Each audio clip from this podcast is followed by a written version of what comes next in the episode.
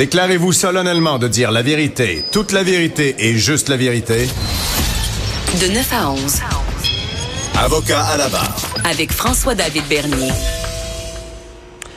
J'ai mis euh, Matt Boily sur le banc et j'ai euh, accroché au passage Geneviève Peterson qui faisait son jogging. Et il y a un sujet avec elle dont je voulais parler parce qu'on s'en est déjà parlé. Et c'est un sujet juridique, judiciaire qui, qui est d'actualité de tous les temps. Et c'est les divorces, les séparations. Euh, d'en parler, ça peut aider beaucoup de gens. Puis euh, Geneviève accepte d'en parler avec moi. Bonjour Geneviève. Bonjour François Pas trop essoufflé du jogging? Non, ça va. Je faisais mon jogging Bon. Sur Grande Allée. Euh, J'allais voir de quoi ça avait l'air, le kiosque de Cube Radio. Ça a pas mal d'allure. J'espère que les gens vont venir nous voir. Ben oui, hey, c'est assez beau. Hey, c'est grand en plus. C'est extraordinaire. Venez nous voir. On est là pour vous.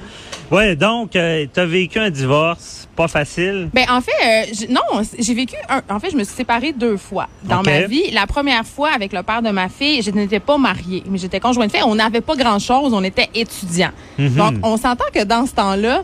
Les choses se passent assez bien. Il y a Pas rien. J'avais un enfant. OK. Fait qu'on a, on s'est entendu entre nous et tout ça. Et je savais même pas dans ce temps-là que je pouvais avoir une pension alimentaire. Juste pour te dire. Ouais, je Tu sais, on a beaucoup d'idées préconçues. On a beaucoup encore cette idée du divorce des années 80. Dans ma tête, j'ai grandi comme ça. Ouais. Mes parents sont divorcés, moi, quand j'avais 14 ans. Euh, ça a été une longue saga euh, entre mes parents. Donc, moi, dans ma tête, je voulais pas faire subir ça à mes enfants. Donc, je suis partie avec mes clics mes claques. J'ai fait, je vais m'arranger. On s'entend super bien. On sépare toutes les dépenses 50-50. C'est parfait. Mais c'est la meilleure méthode. Ben, c'est pas la méthode euh, juridique, entre guillemets. non, mais Parce des fois, la méthode juridique, là, hi, Ben, top. attends, ben, c'est Toujours l'enfant en premier. Parce que là, ben, en fait, euh, la loi met l'enfant au centre de, tout, de toutes les procédures Oui. quant au divorce. C'est c'est le bien de l'enfant qui doit On passer. demande aux adultes de pas être des enfants parce que des fois, moi, Ben, j'en ai fait ça, beaucoup de divorces. Puis je me suis séparé, moi aussi. Bon, je le dis, cette, ouais, cette année. C'est pas Ah, facile, on- on ouais. est- Fait on peut s'en parler. Ouais. Et euh, justement, il faut toujours mettre l'enfant en premier. Puis souvent, moi, j'ai vu beaucoup. Puis euh, pourquoi je me suis séparé, c'est que moi, j'ai séparé plein de monde dans ma pratique. Ben Puis, oui, honnêtement, je pensais y comprendre, Non, non. mais je comprenais pas tant que ça. Là, je les ai mieux compris. Coordonner Oui, mal chaussé, c'est comme ça. on dit. Puis quand c'est nous, c'est, tu sais, on dit un chirurgien opère pas un membre de sa famille. Mais quand vient le temps d'opérer son propre divorce, j'imagine que ça doit pas être la même chose. Non, c'était pas la même chose. Puis euh, vraiment, j'ai, sympathisé avec tous mes Ah oui, clients. parce que- oui, je leur disais la même phrase tu es un chêne dans la tempête. Euh, si on te frappe une joue, présente l'autre joue. Puis là, après ça, l'émotion est difficile quand on est dedans. Hey, c'est toutes des Ouais. belles paroles creuses quand ta femme a sacré le camp avec le voisin d'en face Ouais, ou, que ta fa- ou, ou que toi, ta trompe avec la dentiste. C'est, Ouais, on, c'est on vrai n'est pas que- rationnel. Et Mais tout ça pour dire que le, le parent doit enlever l'émotion et vraiment y aller pour l'enfant, c'est la solution. Mais attends, François David, le l'honneur de la guerre dans une séparation, c'est quand même le cash. oui. C'est quand même l'argent. L'argent, mais pire que l'argent. Moi, je vous parle d'un mélange chimique ou une potion qu'on pourrait appeler explosive. Et c'est de l'argent que tu mélanges avec de l'émotion. Ben oui, c'est- Pow! C'est épouvantable. Ouais. Et moi, j'ai appris des affaires. Je suis quand même assez renseignée parce que là, la deuxième, je me suis séparée l'année dernière. Mhm. J'ai divorcé. J'étais mariée. J'étais mariée sous le régime du patrimoine familial. OK. Et il y a beaucoup de personnes dans mon entourage qui se marient sans En même société d'acquel. Oui, sans même Ouais. savoir qu'on peut choisir entre deux régimes, puis Mhm. sans même connaître non plus les conséquences de ce qu'ils vont signer chez le notaire ou euh, n'importe où ils vont faire leur transaction. Moi, j'appelle ça une transaction. Euh, parce qu'après, évidemment, ça va avoir une incidence majeure. Moi, ce que je ne savais pas, c'est que, euh, par exemple, si j'ai la garde partagée de mes enfants, et ça, c'est le cas même qu'on soit marié ou non marié, s'il y a un écart de revenus entre les deux ex-conjoints, le conjoint qui fait le plus d'argent doit compenser. Mhm. Doit compenser l'écart de revenus, même si les enfants sont 50-50 en garde partagée. Moi, Oui. je savais pas ça.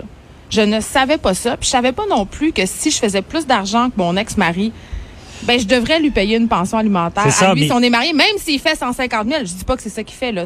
Je, je parle pas de moi, je Oh, un oui. exemple. En général. Mais Mais, en les général- gens font pas la différence entre être marié puis être conjoint de fait qui n'a pas de valeur énorme. légale. Énorme. Parce que marié, comme tu dis bien, il faut faire la, la- la différence. Il y a la pension euh, alimentaire pour les enfants, que marié, pas marié, il y aura une pension. Ouais. C'est en fonction des revenus, du temps de garde et tout. Mais si on est marié, on peut justement avoir une pension du, con, de- de- du mari ou de, de, de, de sa femme, là, tu sais, pour balancer les revenus. Là. Ben, Parce- ce, qui est, ce qui est un peu euh, selon moi, illogique, c'est que oui, les pensions alimentaires euh, aux conjoints, aux ex-conjoints étaient instaurées pour pallier justement parce que avant, euh, c'était souvent les femmes qui faisaient moins d'argent, euh, c'était souvent les femmes qui restaient à la maison, donc il y avait perte Ouais. de revenus. Les femmes qui se séparaient, euh, souvent se retrouvaient avec aucun revenu familial, avec absolument rien, donc c'était normal. Mais la loi, puis c'est pour ça qu'il va qu'il y a une réforme du droit familial en ce moment, je Oui. trouve ça assez intéressant de, de le souligner, c'est que maintenant, les cas ont beaucoup changé, les familles ont évolué. Moi, je suis en garde partagée avec trois enfants. Euh, mon chum a deux enfants. Tu sais,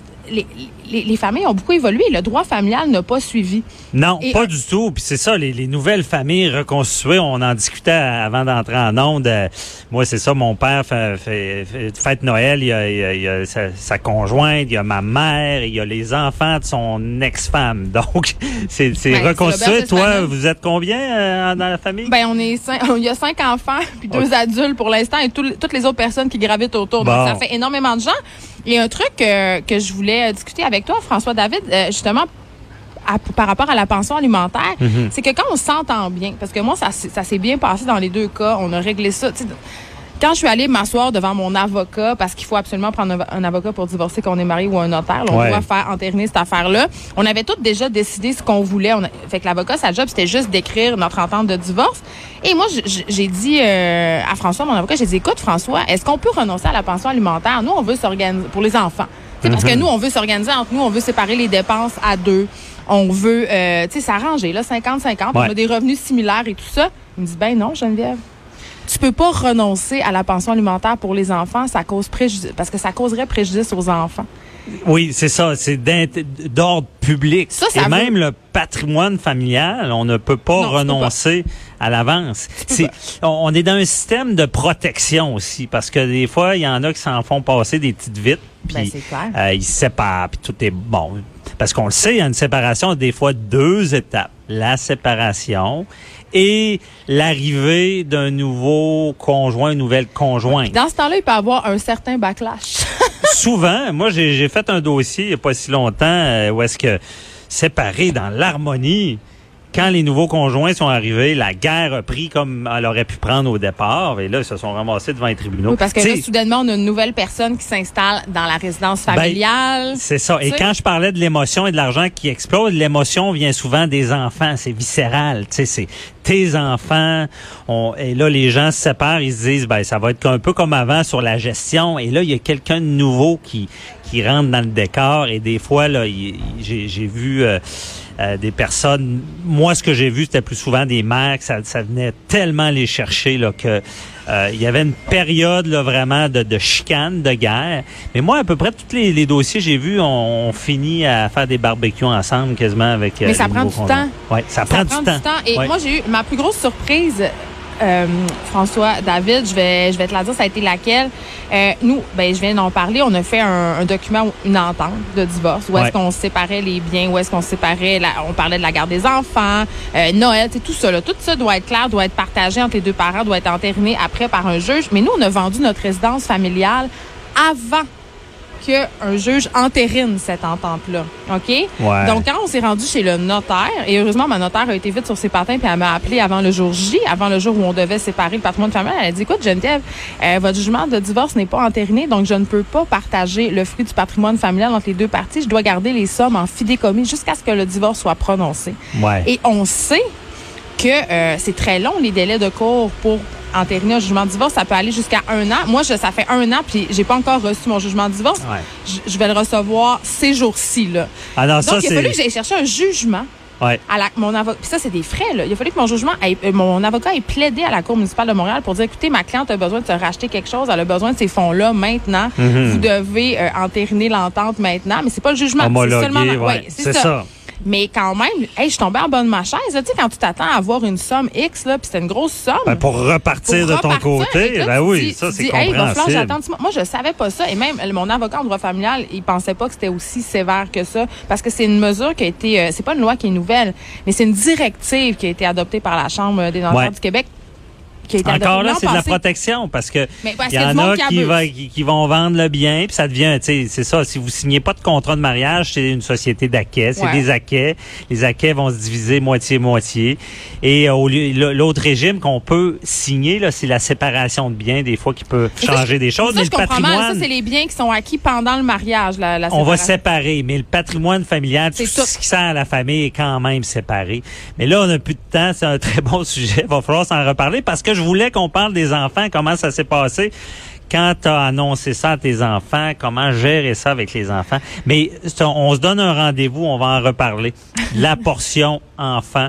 Parce que là, j'ai Maître Boily là, qui, qui est en train de me préparer une mise en demeure. Il est en attente. Là, fait que il attend sa chronique. Non, il me dit que ça va coûter plus cher. Mais Les avocats, c'est toujours plus cher. Ouais, c'est ça. toujours plus cher. Surtout si on les fait attendre. Moi, quand mon avocat m'appelle, je parle le moins longtemps possible. je fais, je peux-tu raccrocher, là, parce que je sais qu'il me charge chaque seconde.